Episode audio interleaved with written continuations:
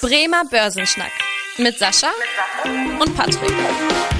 Moin und herzlich willkommen zu einer neuen Podcast-Folge. Mein Name ist Patrick Pech, mit dabei ist wie immer der Sascha Otto und wir beide schnacken jede Woche in diesem Podcast über ein spannendes Börsenthema. Und heute nehmen wir uns mal wieder eine Idee eines Zuhörers an.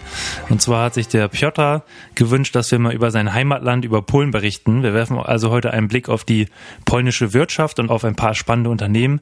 Und natürlich müssen wir uns heute aber auch in dieser Folge um die Ukraine-Krise kümmern, dass wir da immer den Blick drauf werfen, weil es da ja auch ganz schöne Auswirkungen auf die internationalen Börsen gab.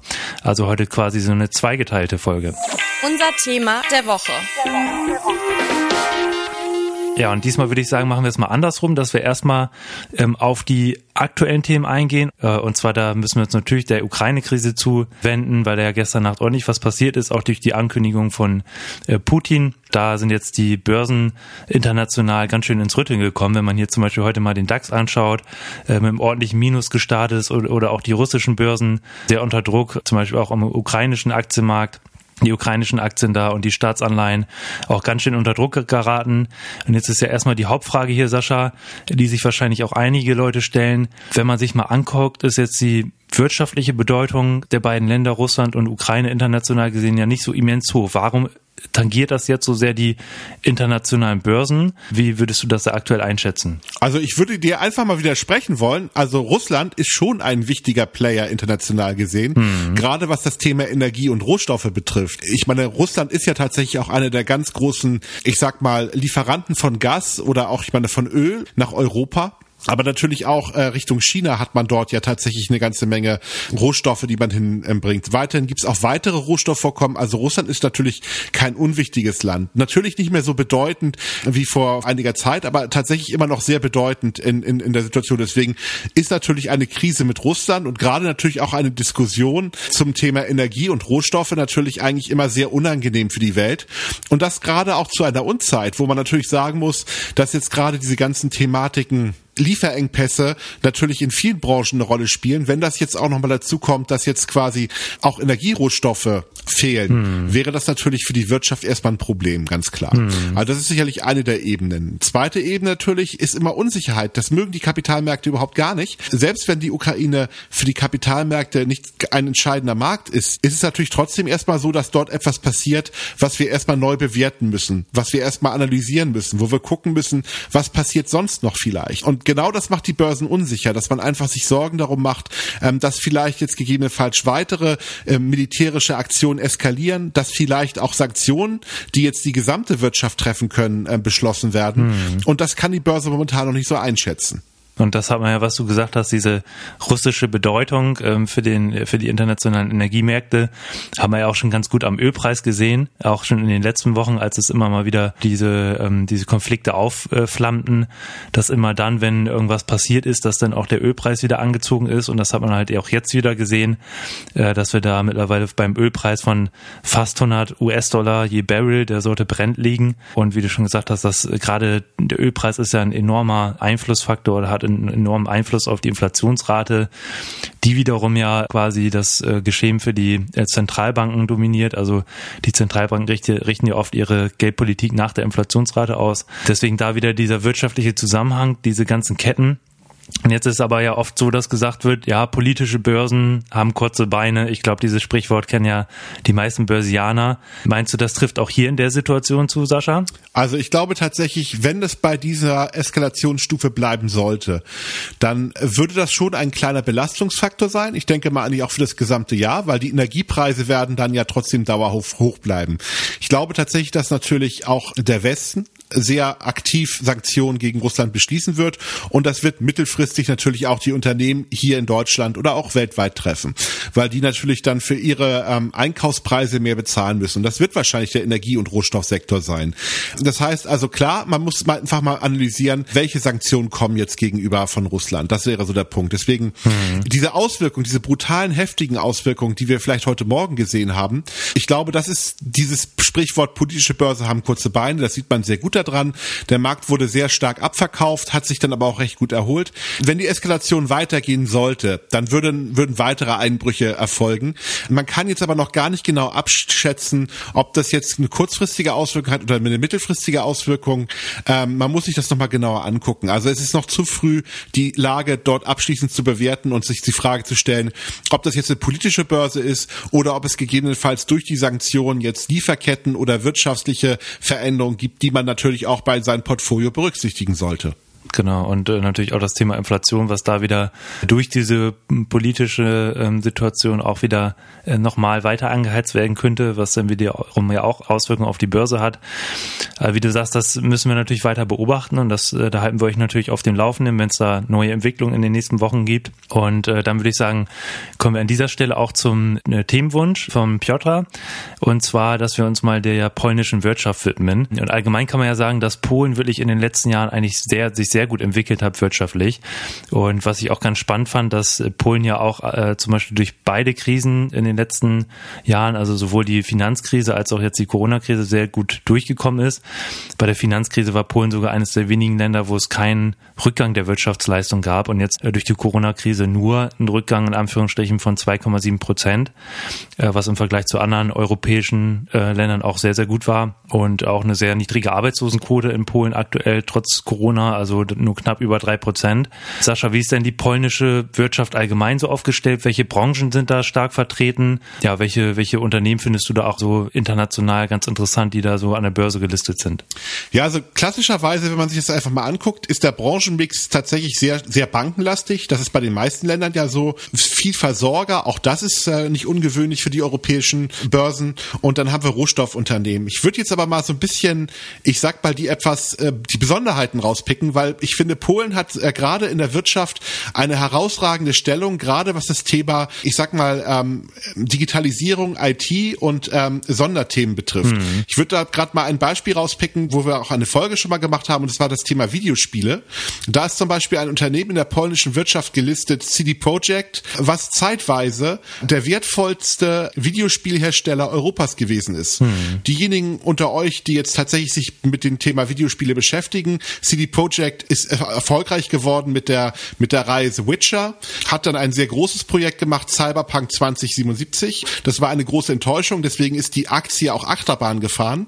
Und äh, CD Projekt betreibt auch ein, ein Portal für das Kaufen von Videospielen, also Good Old Games, GOG, äh, womit sie auch Geld verdienen. Und wie gesagt, die waren zeitweise teurer als äh, Ubisoft, also der äh, große Konkurrent oder Mitbewerber aus Frankreich. Und ähm, eine Zeit lang hatte man auch darüber spekuliert, ob das Unternehmen vielleicht jetzt von den großen Playern wie Microsoft oder Sony mhm. irgendwann mal gekauft werden würde. Also tatsächlich ein Unternehmen, was tatsächlich als, ich sag mal, Underdog so ein bisschen den Markt von hinten aufgerollt hat und auch immer noch an der Börse eine sehr, sehr große Marktkapitalisierung aufweist. Also tatsächlich, wo man wirklich sagen muss, ja, also tatsächlich auch in Europa eine feste Größe und ein Unternehmen, was tatsächlich natürlich nicht unturbulent, aber auf jeden Fall zu, sich zu einem guten Ruhm äh, verschaffen konnte, definitiv. Und das ist ja auch, äh, wie du auch schon gesagt hast, eine sehr spannende Branche da auf jeden Fall. Und in Polen muss man ja sagen, gibt es zahlreiche Entwicklerstudios, also mehrere hundert Studios, die da Spiele entwickeln.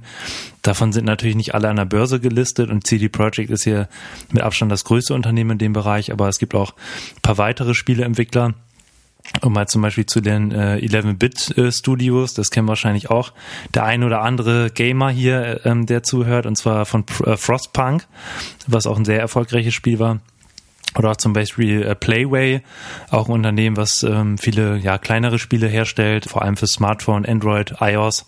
Also da auch ein paar Spieleentwickler, die doch an der Börse gelistet sind. Ja, lass, Sascha, lassen wir auch nochmal einen Blick auf die Banken werfen. Du hast ja auch schon gesagt, die Banken sind so ja, mit am stärksten vertreten, wenn man sich auch mal so zum Beispiel die Börse in, in Polen anschaut. Welche Banken tummeln sich denn da so an der Börse rum? Also die PKO Bank Polski, das ist die größte Bank Polens, Universalbank, die in tatsächlich in allen Bereichen tätig ist und die Bank P äh, PKO ist wie gesagt das größte an der Marktkapitalisierung gemessen größte Unternehmen in Polen, ist eine klassische Filialbank, die also tatsächlich alles vom Girokonto über Unternehmenskredit und äh, natürlich auch Börsendienstleistungen anbietet. Also zwei Unternehmen, die natürlich die polnische Wirtschaft sehr stark in der Form auch unterstützen. Also oder auch die tatsächlich natürlich dann vergleichbar natürlich auch mit den äh, deutschen Börsen natürlich dort eine recht hohe Kapitalisierung haben, definitiv. Genau, und zu guter Letzt gehe ich dann nochmal auf die Rohstoffunternehmen ein, die ja auch ähm, sehr stark vertreten sind in Polen allgemein. Da haben wir zum Beispiel PKN Orlen, äh, so ein Ölkonzern, auch mit eigenen Tankstellen die auch so ein bisschen nochmal so ein Nebengeschäft haben mit äh, Zeitungen, also so Medien oder zum Beispiel auch einen klassischen Versorger, PGE Polska, klassischerweise Strom, Gas, Verteilernetze, äh, Fernwärme und so weiter. Also da äh, auch mal so ein Rundüberblick über die ähm, Unternehmen, die an der Börse in Polen gelistet sind. Und jetzt ist auch bei Polen wieder ähnlich wie wie wir es bei Norwegen hatten dass Polen ja auch eine eigene Währung hat, den polnischen Slotty. Wie hat sich denn der polnische Slotty so entwickelt und wie ist jetzt zum Beispiel auch die Geldpolitik in Polen aktuell im Vergleich zur europäischen Geldpolitik? Also die Inflation in Polen ist richtig hoch. Also wir hatten im Januar zum Beispiel eine Inflation von 9,2 Prozent. Die polnische Zentralbank hat deswegen auch darauf reagiert und deswegen die Leitzinsen auf satte 2,25 Prozent erhöht. Mhm. Also davon träumt man ja in der Eurozone davon, dass man solche Zinsen hat. Aber man sieht einfach ein Stück weit auch, dass dort äh, momentan eine ganze Menge Bewegung stattfindet. Der polnische Slotty hat so ein bisschen seit, ja, seit Corona so ein bisschen gegenüber den Euro verloren, ist aber doch recht stabil, also recht solide. Ähm, was eigentlich immer so ein Thema ist, ist natürlich die politische Diskussion, weil ich meine, äh, Polen liegt sich ja auch ganz gerne mal mit der Europäischen Union an, gerade bei den ein oder anderen Fragen zur Rechtsstaatlichkeit. Und man merkt einfach immer ein Stück weit, dass die Währung dann natürlich auch ein bisschen Karussell fährt, mhm. kann man ganz klar einfach nur sagen. Also deswegen, das ist sicherlich so ein kleiner Hemmschuh für die polnische Wirtschaft. Ansonsten, Arbeitslosenquote ist äh, extrem niedrig, also knapp über drei Prozent trotz Corona. Sehr gutes Wirtschaftswachstum, was man sich anschauen kann. Auch ich meine, in der Krise nur 2,7 Prozent äh, Rückgang 2020. Also kann man einfach nur sagen, 2008 ist Polen auch schon gut durch die Krise gekommen. Und man merkt auch vermehrt, vielleicht als kurzer Hinweis, immer mehr internationale Portfolio-Manager entdecken Polen als interessantes Investitionsland. Also, mhm. wo man jetzt tatsächlich sagen würde, Polen äh, früher irgendwie wirklich ein, ein Nischendasein am Kapitalmarkt gehabt, gibt es doch immer mal wieder solche Thematiken, dass jetzt auch dort mehr investiert wird und auch Emerging Market Investoren, also diejenigen, die sagen, okay, wo sind die aufstrebenden Länder, immer mehr nach Polen gehen. Also tatsächlich kann man einfach nur sagen, ist aus meiner Sicht interessant, sich da weiter mit zu beschäftigen und auf jeden Fall ähm, auch spannende Firmen, die man sich da anschauen kann. Okay, ja, sehr interessant. Mit denen von so einer äh, Leitzinsentwicklung, da können wir hier in Europa oder sind wir hier in Europa ja noch ein bisschen von entfernt mit äh, 2,25 Prozent, was du sagtest. Ähm, aber da ähm, mit der Inflationsrate, da muss man sagen, ist äh, ja schon ein extrem wichtiges Thema, wenn man zum Beispiel auch mal in andere Länder schaut, äh, dass auch im Januar die Inflationsrate noch weiter überall angezogen ist. Und Großbritannien beispielsweise auch der höchste Stand seit 30 Jahren. Oder auch hier mal nochmal ein anderes Beispiel rausgegriffen, Tschechien äh, mit einer Inflationsrate von fast 10 Prozent, da liegen wir jetzt bei 9,9 Prozent im Januar. Und auch da die tschechische Notenbank die Zinsen auf 4,5 Prozent sogar angehoben. Also ja, also muss man sagen, fast sogar nur eine Frage der Zeit, bis die EZB da auch mal irgendwie reagieren äh, oder reagiert. Da wurde ja auch schon mal angekündigt, dass man das natürlich genau beobachtet, die Inflationsentwicklung. Aber hier natürlich noch ein bisschen zögernder unterwegs als, als jetzt andere Währungsunionen äh, oder Währungsländer. Ähm, von daher, ja, halt beobachten wir das natürlich auch für euch weiter. Und ansonsten würde ich sagen, kommen wir auch zum Ende der heutigen Podcast-Folge und halten euch natürlich in den nächsten Wochen auf dem Laufenden, was die Entwicklung auch in der Ukraine angeht. Und wie immer, wenn euch die Folge gefallen hat, freuen wir uns sehr, wenn ihr dem Podcast folgt und auch ein, eine Bewertung da lasst, zum Beispiel bei Spotify oder Apple Podcasts. Ich freue mich, wenn ihr wieder einschaltet in der nächsten Woche. Bis dahin, tschüss. Tschüss. Vielen Dank fürs Interesse. Das war der Bremer Börsenschnack, ein Podcast mit Sascha und Patrick. Noch ein kurzer Hinweis und an dieser Stelle liebe Grüße aus der Rechtsabteilung. Die gesprochenen Inhalte bilden die persönliche Meinung der handelnden Person, also in den meisten Fällen von Sascha und mir wieder. Sie stellen also keine Handlungsempfehlung zum Erwerb oder zur Veräußerung der genannten Wertpapiere oder anderer Finanzinstrumente der genannten Emittenten dar. Bei Fragen wende dich gerne an deinen Berater.